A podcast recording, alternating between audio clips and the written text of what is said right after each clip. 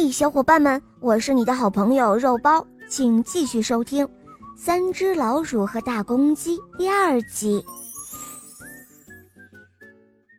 小黑鼠蛮横无理的躺在床上耍无赖，死活就是不肯起来。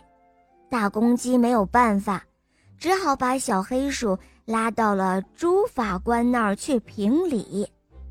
朱法官呢，其实啊是个糊涂官，但是啊他自我感觉良好，常常摆出一副英明伟大的样子，说一不二，独断专行。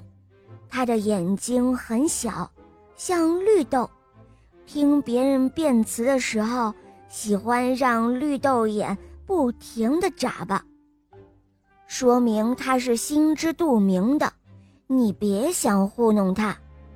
这会儿呢，他眨巴着绿豆大的眼睛，听完了双方的辩词，然后看了看气红了眼的大公鸡，又看了看装着可怜相的小黑鼠，马上就斩钉截铁地说道。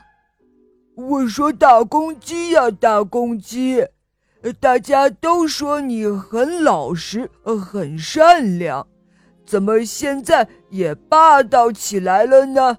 你看看你，你这么大的一只公鸡，呃，它这么小的一只小黑鼠，这么小的一只黑鼠，呃，怎么敢跟你这么大的公鸡作对呢？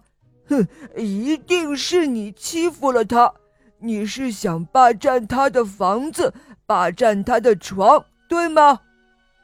大公鸡一听啊，真是要急了，连连摇手说：“不是，不是，不是这样的。房子确实是我盖的，软床确实是我买的。法官大人啊，你可要明察秋毫，主持公道啊！好了，好了。”对你们这些捣蛋朋友实在是没有办法。朱法官说着，不耐烦地挥了挥手，用绿豆大的眼睛斜着看看大公鸡。他又说：“呃，就算是小黑鼠有什么不对，你也有责任嘛。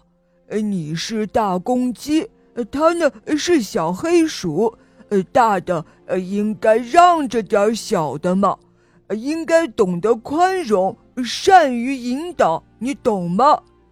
尖顶的房子里不是还有客厅吗？你可以睡到客厅里去吗？听到朱法官居然这样说，大公鸡愣愣地看着朱法官，真是不知道该说啥才好了。